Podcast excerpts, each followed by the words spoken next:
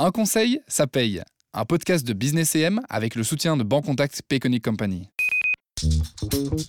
On va vers des solutions qui sont de plus en plus euh, frictionless, euh, sans friction. Et le consommateur est demandeur. Il veut de moins en moins passer de temps à, à tout ce qui est la paperasse. Quoi. Payer par carte, payer sans contact, payer en ligne ou payer avec le smartphone. Dans notre société, le mouvement vers de nouvelles formes de paiement est irréversiblement enclenché. Business AM Radio présente un conseil, ça paye. Une série de podcasts qui explore comment les nouvelles formes de paiement changent les entreprises et la société belge. Bienvenue dans un nouvel épisode d'un conseil, ça paye. Ces dernières années, le paiement électronique est devenu de plus en plus populaire. Les applications intelligentes auxquelles on associe une carte bancaire et un compte permettent aux clients de payer une commande ou un titre de transport en un clin d'œil. Ce système présente des avantages pour le commerçant et ses clients, mais peut-il être appliqué partout comme ça? Dans cet épisode, nous vous donnons quatre exemples concrets de ce paiement dit sans friction. On parlera de Q-Park, d'Uber Eats, d'HelloFresh et de la Stib. Et nous en discutons avec Cédric Coderlier, expert en stratégie digitale chez Mountain View. Bienvenue dans notre studio, Cédric. Ben, merci. Alors Cédric, on fait les petites présentations. Euh, qui êtes-vous? Que faites-vous en quelques mots? Ben, moi, je m'appelle Cédric Coderlier et je travaille depuis une vingtaine d'années dans l'univers digital. Et mon rôle euh, au quotidien, c'est d'accompagner les marques dans la compréhension du, rôle du digital. C'est vraiment d'essayer de leur expliquer et de trouver la meilleure manière d'utiliser le digital pour leur entreprise je vous le disais, du coup, euh, quatre cas de figure qu'on va analyser ensemble, dont certains euh, que vous connaissez particulièrement bien. Et on commence dans le domaine de la mobilité avec l'application Q-Park. Alors, en installant l'application Q-Park reliée à votre carte Banque Contact, vous pouvez entrer dans un parking sans ticket grâce à la reconnaissance de la plaque d'immatriculation de votre véhicule. Lorsque vous sortez, le prix du stationnement est automatiquement déduit du compte lié à votre carte Contact. Pas de ticket, pas de paiement en terminal, une expérience de parking et de paiement qu'on appelle alors sans friction. Chez QPark, ils utilisent le système depuis un certain temps, alors comment évaluent-ils son fonctionnement? On écoute leur récit. Oui, bonjour, je suis Laurence Senaf je travaille chez QPark Belgique depuis euh, près de six ans. Actuellement dans la fonction de Sales Manager, donc je suis responsable pour tout ce qui est vente, mais également le service après-vente. Notre système, euh, via l'application QPark, permet de se garer sans prendre de ticket et sans aller à la borne de paiement par après. Tout simplement en joignant dans l'application aussi bien le numéro de plaque d'immatriculation ainsi qu'un mode de paiement. La barrière va reconnaître la plaque en entrant et en sortant et automatiquement le montant va être déduit du mode de paiement qu'on a choisi au départ. Pour le moment, nous avons près de 15% de notre clientèle qui utilise euh, le parking digital. C'est un nombre assez important après trois ans. Et en ce qui concerne les abonnements, on est à un nombre bien au-delà de la moitié. Il est aussi, parce que l'abonnement aussi est visible dans notre application et on peut choisir à oui ou non le combiner avec le stationnement mobile qui est le stationnement à l'heure ou à la journée. La chose qui nous a le plus étonné, c'est que il y a des gens qui oublient qu'ils ont téléchargé l'application. Et à ce moment-là, c'est frais quand la barrière s'ouvre automatiquement quand ils se présentent euh, au parking. Pour résoudre ça, nous avons introduit des notifications push dans l'application. Comme, ça, les gens sont rappelés et voient que leur session a été commencée par notre application et ne font plus un effort surhumain pour essayer de tout de même se procurer un ticket à l'entrée. Nous remarquons qu'il y a deux groupes de personnes. Il y, a, des personnes qui aiment les nouveautés, surtout quand c'est digital et qui, aucune, qui ne sont pas restreints du tout. Après, il y a un second groupe qui euh, a plus euh, tendance à attendre que quelque chose existe un peu plus longtemps. Donc c'est euh, une question d'habitude, surtout, je pense. Pour QPark, euh, l'usage de l'application a plusieurs avantages, notamment il y a beaucoup moins d'argent dans le parking. C'est plus safe aussi bien pour notre personnel qui doit changer les monnayeurs, ainsi que pour notre clientèle également. Après, il y a moins d'utilisation de papier, aussi bien en ticket qu'en reçu. Quand on entre avec un ticket, on, demande un reçu en papier. Maintenant, à tout moment, les reçus sont à consulter dans l'application. Par ailleurs, les billets perdus, ça c'est le temps passé. Il n'y a plus de billets, donc il n'y a pas moyen de le perdre. Et pour finir, euh, ce qui est très intéressant pour nous aussi, c'est qu'on peut aller au-delà des frontières avec notre application. Et contrairement à d'autres produits qui vont sur la fidélité, Euh, non seulement en Belgique, mais dans tous les pays qui parc en Europe, on peut utiliser l'application également. Cédric, Q-Park, euh, entrer dans un parking et, en sortir sans perdre de temps à la borne de paiement, vous connaissez le système? Ah oui, quel bénéfice aujourd'hui? Honnêtement, euh, j'utilise ça régulièrement parce que c'est tellement simple. Donc vous l'utilisez souvent, quoi. Oui. alors ce qu'on voit ici, c'est un exemple d'intégration. Plus vous intégrez, plus l'expérience de l'utilisateur devient fluide. Euh, pouvez-vous mettre cela en, contexte? C'est une caractéristique typique d'une bonne stratégie que vous voyez également en dehors des solutions de paiement. Bah oui, tout à fait. Si on regarde aujourd'hui les sites web, euh, bah, principalement, euh, qu'ils soient mobiles ou autres, bah, Aujourd'hui, l'objectif principal des entreprises, c'est de faciliter la vie aux consommateurs. Et faciliter la vie, ben, c'est en fait diminuer la charge mentale.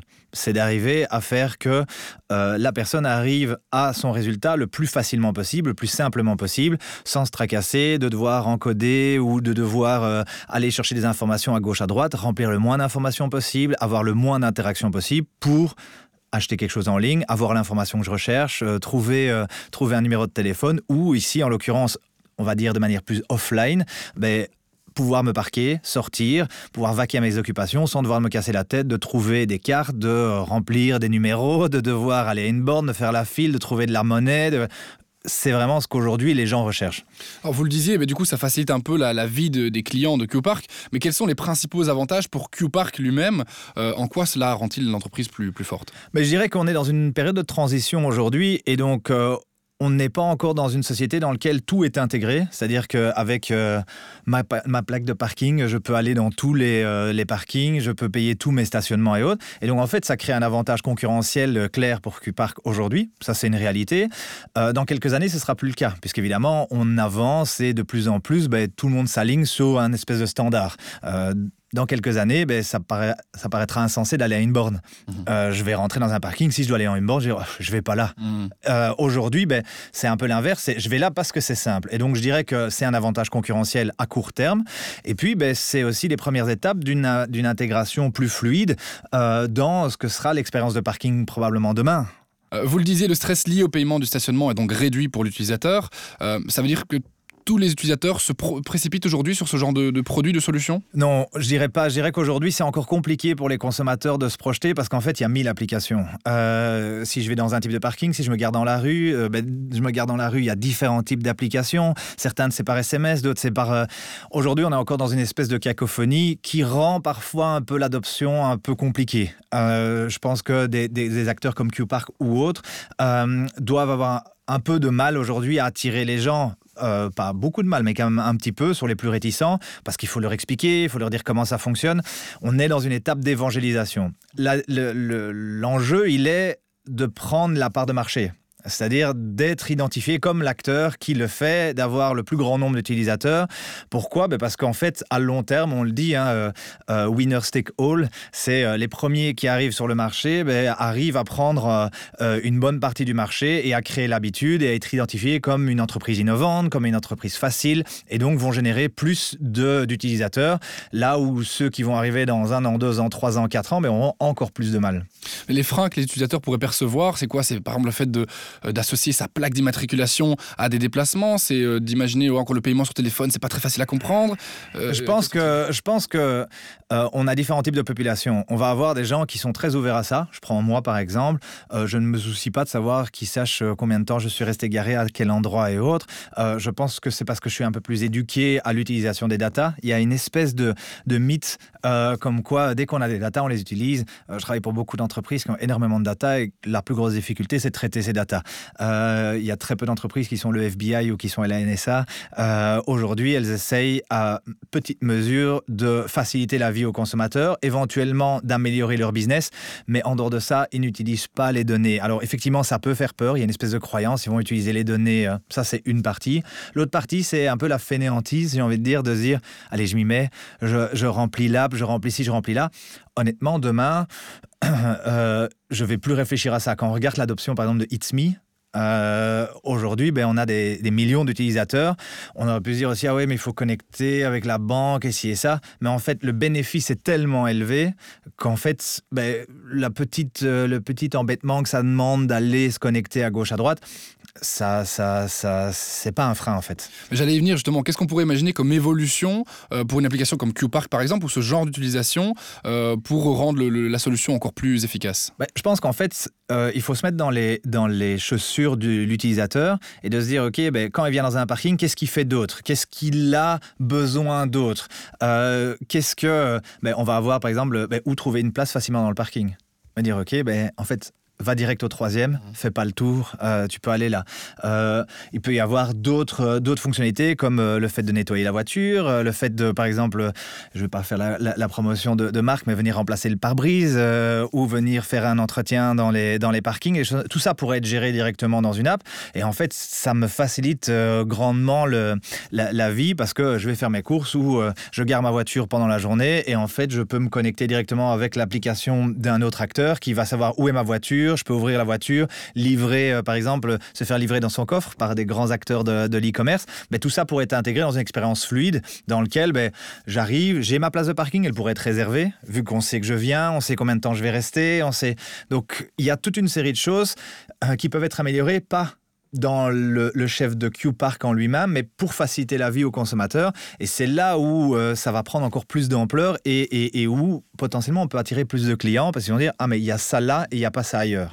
Allez, deuxième cas de figure, hein, si vous commandez un, repas via Uber Eats, que vous connaissez particulièrement bien, euh, Cédric, vous pouvez lier votre carte banque contact et votre compte dans l'application Uber Eats. Après avoir passé la commande, vous ne devez plus passer par le module de paiement, mais vous pouvez payer votre commande en un seul clic. Le processus de paiement après la commande est donc pratiquement abandonné.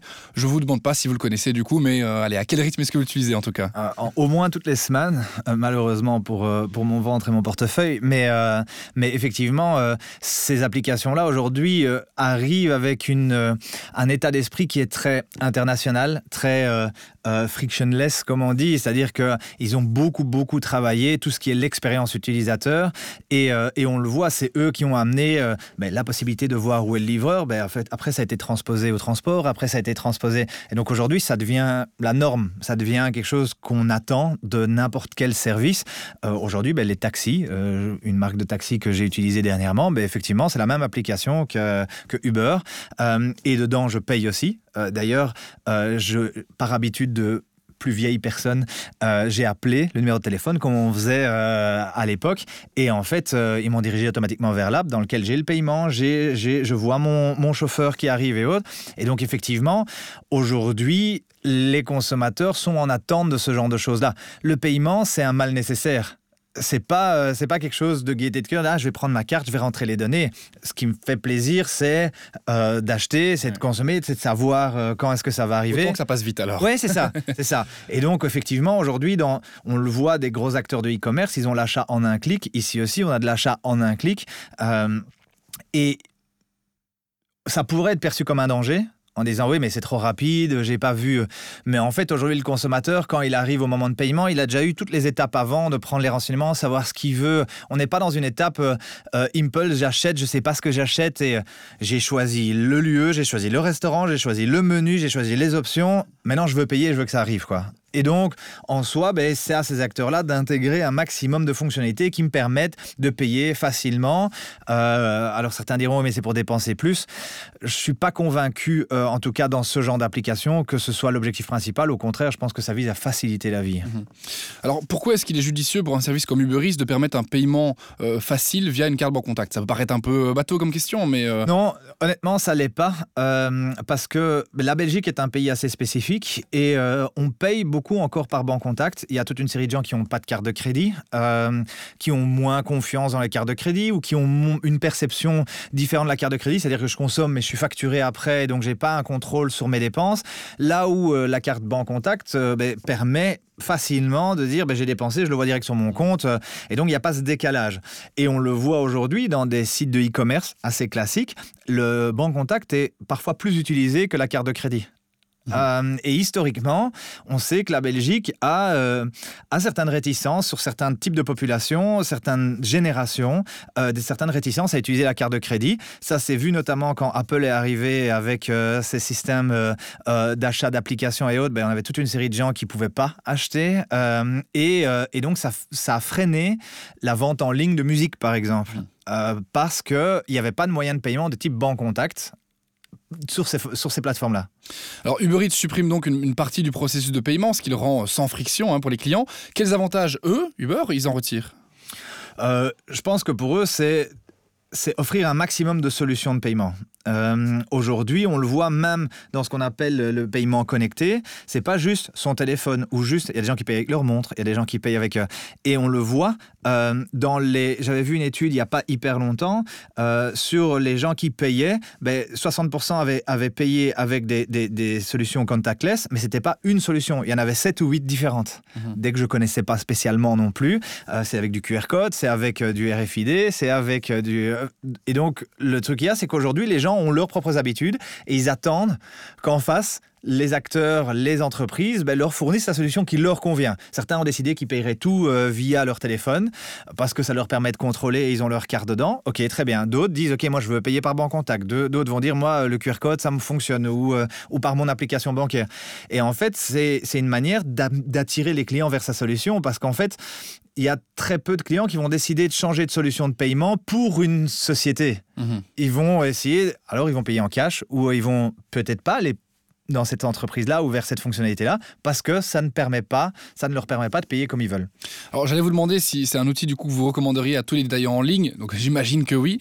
Euh, mais alors peut-être comment le faire Parce que ça peut faire peur parfois, je pense à des petits commerçants. ouais, mais je sais pas comment intégrer justement ces systèmes de paiement euh, euh, en ligne et que ce soit simple en fait. Ouais, mais aujourd'hui, euh, on est quand même à 15-20 ans de paiement en ligne. on arrive, voilà, c'est ça. On arrive quand même à des solutions qui sont facilement intégrées, facilement intégrables, avec des, des pricing qui sont de plus en plus raisonnables, même si certains pensent que ça l'est pas. Je peux dire qu'il y a 10 ans ou il y a 15 ans, les solutions de pricing, c'est-à-dire le, les commissions et autres qu'on pouvait payer, étaient beaucoup plus importantes que ce qu'on paye aujourd'hui. Et ça va aller en diminuant ans J'espère que je me mets pas à dos euh, certains acteurs, mais je pense que ça va aller euh, en diminuant parce qu'il y a de plus en plus de volume. Donc, à un moment, ben, effectivement, euh, aujourd'hui, les solutions sont de plus en plus standardisées, c'est facile à connecter. donc, aujourd'hui, c'est beaucoup plus facile qu'il y a 2, 3, 4, 5 ans. Et donc, offrir un, une grande variété de, solutions de paiement, c'est plus un, un, souci comme ça l'était il y a quelques années.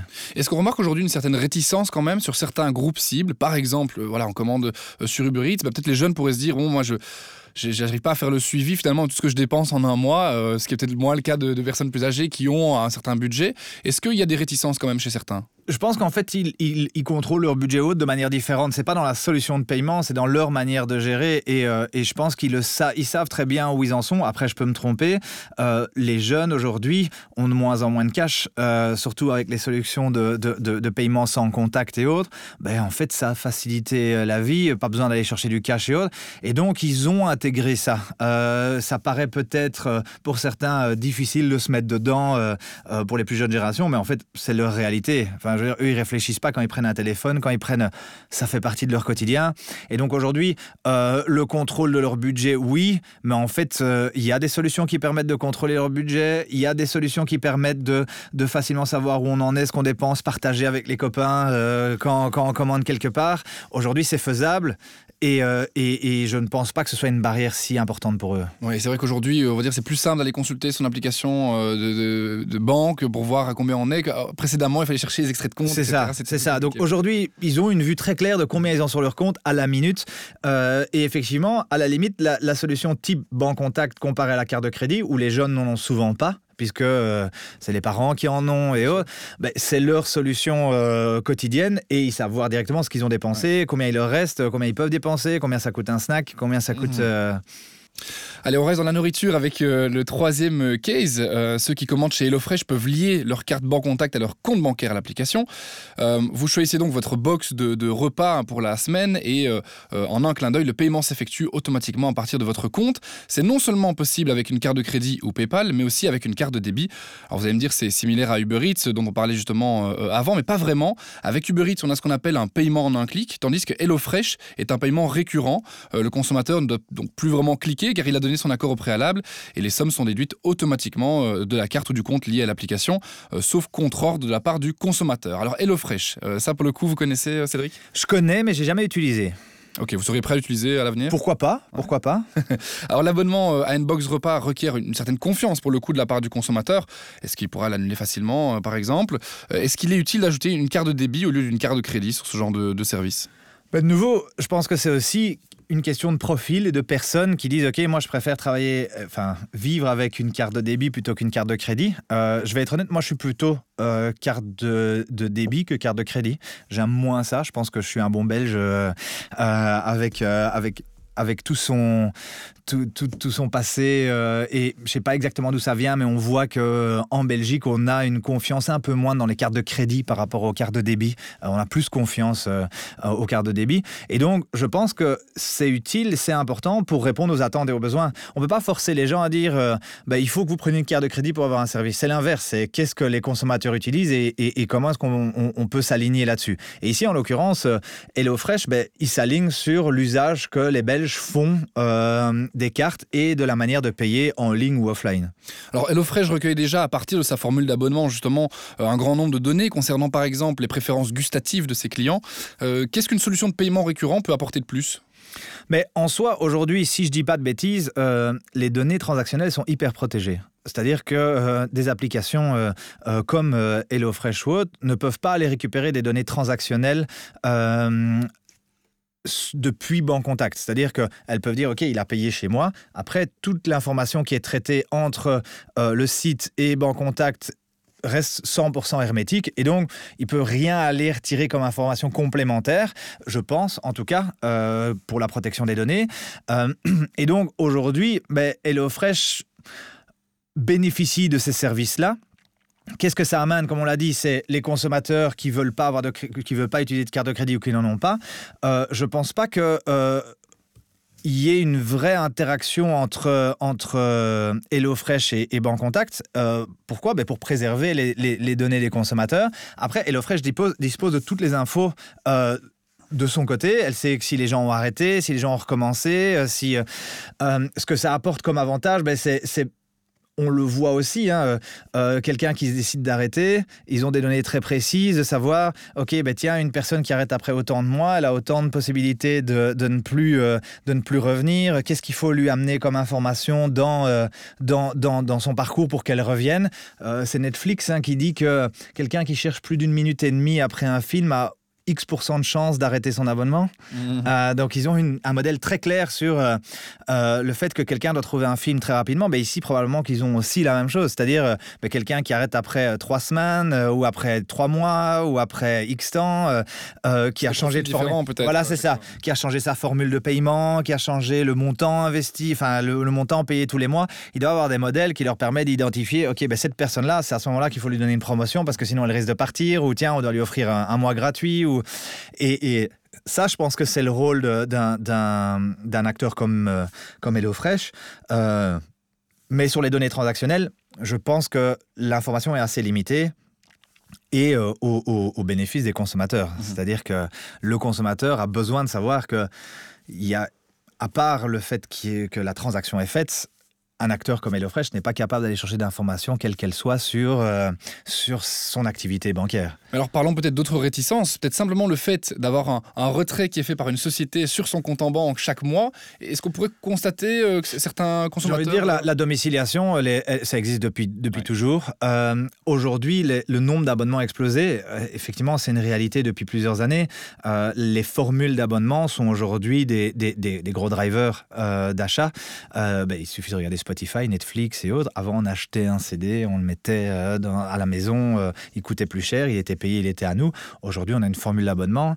Euh, je pense que j'avais lu, lu quelque chose sur le nombre d'abonnements par famille. On était aux alentours de 9 par famille mm. euh, en moyenne.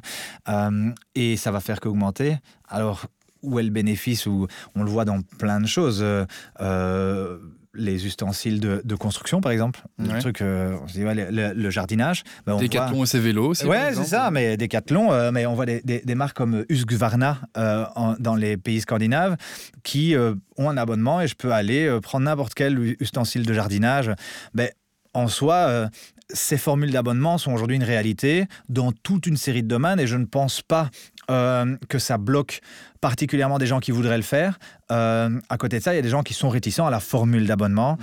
Euh, je pense que dans les prochaines années, surtout les jeunes générations, elles n'ont pas de soucis par rapport à ça. et le fait que la société puisse aller directement prélever sur le compte le, le, budget mensuel, en fait, c'est pas tellement un problème à partir du moment où j'ai le contrôle et que je peux l'arrêter soit dans l'application qui, que j'utilise, soit dans mon application bancaire, je peux aussi aller euh, arrêter ce paiement-là. Donc, j'ai pas vraiment l'impression d'être prisonnier et, je pense avoir toutes les solutions pour pouvoir euh, arrêter euh, ces prélèvements. Allez, même question peut-être sur le futur de ces applications comme HelloFresh. Comment est-ce qu'on pourrait les imaginer plus intelligentes encore à l'avenir, ces systèmes de paiement? Je pense que c'est pas Aujourd'hui, elles sont déjà intelligentes. Euh, aujourd'hui, elles sont déjà. Après, on le voit, il y a des acteurs sur le marché qui prennent une place très importante dans tout ce qui est paiement euh, différé. Alors on va dire, attends, mais je n'utilise pas de carte de crédit, j'utilise une carte de débit, mais en fait je fais un paiement différé. Mais effectivement, on le voit de plus en plus. On voit en France euh, la SNCF qui va se lancer avec le fait de pouvoir payer ses billets de train en plusieurs fois et des choses comme ça, euh, parce que c'est une demande aussi des consommateurs. Euh, moi, je suis assez réticent à ce genre de choses, mais je pense que ça peut servir le consommateur d'une manière ou d'une autre.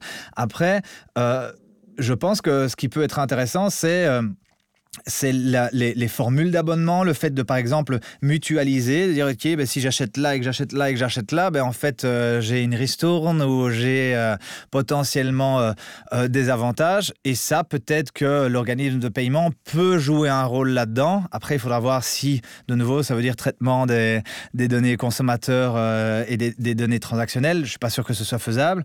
de nouveau, je reviens avec le fait de, par exemple, d'anticiper les dépenses, peut-être d'avoir des d'avoir euh, la possibilité de répartir son budget. Après ça, ça existe aujourd'hui dans les applications bancaires en elles-mêmes. Euh, la possibilité de répartir son budget en disant ah, ça c'est de la nourriture, ça c'est ci, ça c'est là. Euh, je pense que l'usage est assez faible aujourd'hui. Il y a très peu de gens qui prennent le temps d'aller. Alors on voit des, banques qui le font de manière plus dynamique en identifiant ben, tiens ça c'est HelloFresh, ça c'est du transport ou autre, et de pouvoir donner un aperçu de qu'est-ce que je dépense dans quel poste et autres. Mais tout ça va se mettre en place et je pense qu'il n'y a personne qui peut dire aujourd'hui qu'est-ce que les gens attendent dans deux ou trois ans parce que ça va aller au gré des solutions qui sont mises en place. Allez, retour à une application de mobilité pour ce quatrième et dernier case. Pour payer un trajet en tram, métro ou bus à Bruxelles, il suffit de présenter une carte bancaire sans contact ou un smartphone ou une smartwatch évidemment euh, devant le terminal et hop, après la petite lumière verte, euh, les portes s'ouvrent. Si vous changez de ligne dans l'heure, vous validez le trajet supplémentaire de la même manière, sans frais supplémentaires. Enfin, en sortant de la station Stib, vous utilisez à nouveau euh, votre carte pour ouvrir les portes. Avec cette méthode, vous ne pourrez jamais d'ailleurs dépenser plus de 7,50 euros par jour par sécurité, c'est bien de le préciser. pour ce quatrième et dernier cas, on a donc demander un retour d'expérience à la STIB. Quel est le taux de réussite du paiement sans contact chez eux? On les écoute. Je suis Karine Stilemens, je suis project manager au sein du département sales de la STIP. Donc la STIP, c'est la société de transport en commun de la région de Bruxelles. On s'occupe de transporter à plus ou moins 300 millions de voyageurs euh, par an. Et on a plus ou moins 2000 arrêts au sein des 19 communes de Bruxelles et de la périphérie.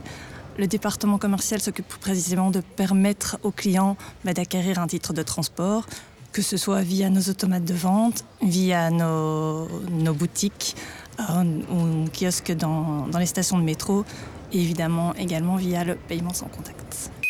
Le système sans contact est très simple. Il suffit de disposer d'une carte de banque, euh, débit ou crédit avec la fonctionnalité sans contact ou d'un objet connecté, smartphone, smartwatch, mais qui dispose euh, d'une application de paiement. Il suffit alors de présenter euh, sa carte ou son smartphone devant le valideur qui est prévu à cet effet sont des valideurs gris, et ce à chaque fois qu'on monte dans un véhicule ou devant les portiques de métro. Hum, en fait, en fin de journée, euh, le système détermine lui-même euh, le montant à payer en fonction des, trajets effectués. Le système, il est anonyme, il est sécurisé, donc nous n'avons jamais accès euh, aux données bancaires ni aux données personnelles. et bien sûr, du coup, ben, on ne garde pas ces données. Donc, le système il a été introduit pour le grand public en juillet 2020, donc vraiment pendant la pendant la pandémie, mais on avait déjà commencé avec une phase pilote début 2020 avec un nombre limité de testeurs, un groupe de testeurs fermé. Hum, le système est important euh, pour la STIB parce qu'en fait, on, ben, on, trouvait que ça correspondait à une tendance qu'on observe au niveau des évolutions de la consommation. Mais c'est simple, ça va vite. Euh, aujourd'hui, la tendance est plus de faire la file devant, euh, enfin, devant, devant un guichet. Euh, et donc ça répondait vraiment à un besoin. On constate aussi que les gens ont moins en moins en fait de cash. Euh, et donc ici, bah, comme tout le monde dispose d'une carte de paiement et qu'en plus le paiement sans contact en fait avait commencé à, euh, toutes les banques, toutes les cartes de banque disposaient maintenant de, la fonctionnalité du paiement sans contact. Mais voilà, chacun avait un moyen de voyager. Donc le paiement sans contact euh, est un vrai succès. Donc quand on a commencé, comme je disais, en juillet 2020, là on avait plus ou moins 54 000 euh, trajets payés par le paiement sans contact. Aujourd'hui, on est à plus ou moins 500 000 trajets par mois. Donc on voit un vrai, succès. On constate aussi euh, qu'on a de nouveaux utilisateurs parce que plus ou moins euh, un voyageur sur dix est une personne qui n'avait pas utilisé euh, le paiement sans contact auparavant. C'est une estimation parce que bon, je parle de personnes, mais en réalité nous on regarde par rapport à une carte. Donc il se peut bien entendu que certaines personnes disposent de plusieurs cartes, mais voilà, en général on suppose que la personne qui voyage utilise la même carte. Quand le projet a débuté, évidemment, c'est dans la période pré-Covid. Euh, notre public cible était euh, les touristes, euh, les hommes et femmes d'affaires et les voyageurs occasionnels. finalement, en fait, on, constate qu'on a aussi des utilisateurs relativement fréquents du système. on peut supposer aussi ben, des personnes qui, maintenant, avec le, la généralisation du télétravail, ben, ne se rendent pas chaque jour au bureau et quand ils s'y rendent, ben, ils utilisent le paiement sans contact. Euh, on voit aussi qu'il y a une plus grosse utilisation lors de, grandes activités de type euh, les 20 km de Bruxelles. Et donc là, ça rejoint effectivement la cible des occasionnels. Cédric, utilisateur régulier de la Stib Pas régulier, mais je dirais justement, euh, c'est là où ce genre de solution m'intéresse. C'est parce que je suis pas un utilisateur hyper régulier, que j'ai une mobile, mais elle est peut-être pas rechargée, elle est peut-être pas. Euh, et donc, en fait, euh, enfin, quoi. Enfin, une solution facile.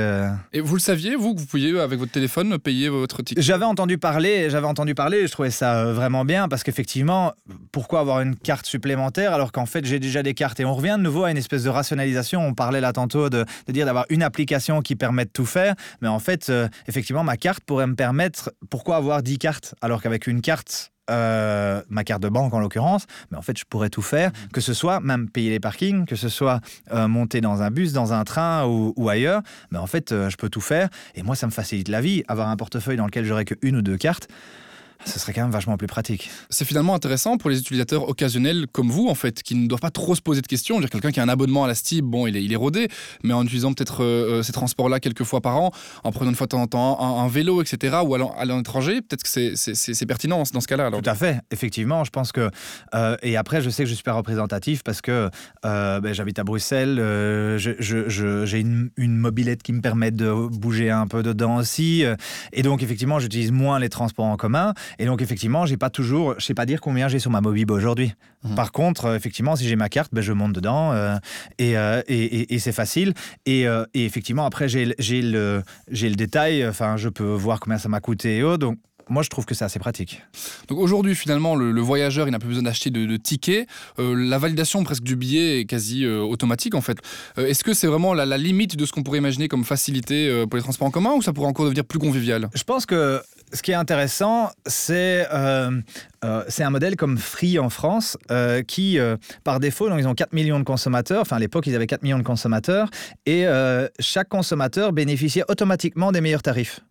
C'est-à-dire que euh, on est chez un telco aujourd'hui, chez un opérateur téléphonique, euh, ben, souvent on reste avec son contrat et si on change pas, ben, en fait on paye plus cher potentiellement que les autres qui changent, donc on conseille de changer. Ben, eux, ils ont pris le parti de le faire différemment. Et je pense un peu à la même chose avec la Steve, de dire ok, ben, tiens, euh, dans quelle mesure est-ce que en fait je prends régulièrement ce, trajet-là? Ben, Ça peut être transformé soit en un billet de 10 en une carte de 10 voyages ou en un abonnement en fait qui me coûterait moins cher que ça et d'être vraiment dans une, dans une démarche proactive de dire tiens, en fait cette personne a payé déjà j'ai n'importe quoi, 60 euros, et l'abonnement il est à, so- à 58, ben en fait on va transformer les 60 euros qu'il a utilisés en 58 pour euh, et, et- et- et donc le faire bénéficier des meilleures offres et le faire bénéficier de la meilleure solution pour le pousser à dire ok ben voilà, en fait avec ce que vous avez dépensé, vous avez un abonnement en fait. Oui, c'est hyper apprécié par le, le voyageur finalement. Évidemment, parce que lui, il reçoit les fonctionnalités, il reçoit les, les bénéfices de ça. On, à sa place, il y a quelqu'un, une intelligence euh, artificielle ou autre, mais qui prend les devants et qui lui dit, ben voilà, en fait, ça, c'est beaucoup mieux. Et donc, en fait, on revient à un côté plus humain, d'une certaine manière, c'est-à-dire c'est l'hyper-personnalisation. Et ça, je pense que ça aurait un bénéfice euh, réel pour les consommateurs. Bon, Cédric, on est arrivé à la fin de nos quatre cases différents. Quels sont, selon vous, et en résumé, les principaux avantages du paiement sans friction? Euh, L'idée numéro un, c'est d'arriver à retirer la charge mentale du consommateur et de lui faciliter la vie. C'est pas un plaisir de sortir des solutions de paiement et d'aller chercher des numéros et autres. Donc, au plus on peut lui faciliter la vie, au mieux c'est. De deux, ben, c'est aussi euh, de lui permettre de vivre des nouvelles expériences et de lui, permettre de bénéficier des nouvelles fonctionnalités. Et au final, ben, on va vers des solutions qui sont de plus en plus euh, frictionless, euh, sans friction, et, euh, et, et le consommateur est demandeur. Il veut de moins en moins passer de temps à, à, tout ce qui est la paperasse. Quoi. Si on pouvait m'enlever toute la paperasse, ben, ça, ce serait un bénéfice pour moi. Je pourrais passer plus de temps à faire d'autres choses. Et donc, euh, euh, je pense que ça ne va ne faire que s'accélérer dans les prochains mois et années. Euh, les consommateurs, que ce soit pour acheter des tickets de concert, que ce soit pour un voyage, des billets de transport, que ce soit pour la nourriture, que ce soit pour tout. Mais en fait, je veux que ce soit le plus simple possible, que ce soit des gros montants et des petits montants, que ce soit au quotidien ou que ce soit de manière récurrente. J'ai envie que ce soit le plus simple possible, tout en me laissant la capacité de maîtriser mon budget et en, étant, en ayant une garantie que mes données ne sont pas euh, diffusées partout à n'importe qui. Euh, ça, je pense que c'est pour ça que c'est important. Eh bien, discussion très intéressante en tout cas. Merci beaucoup, euh, Cédric Coderly, d'être venu dans notre studio. Avec plaisir, merci pour l'invitation.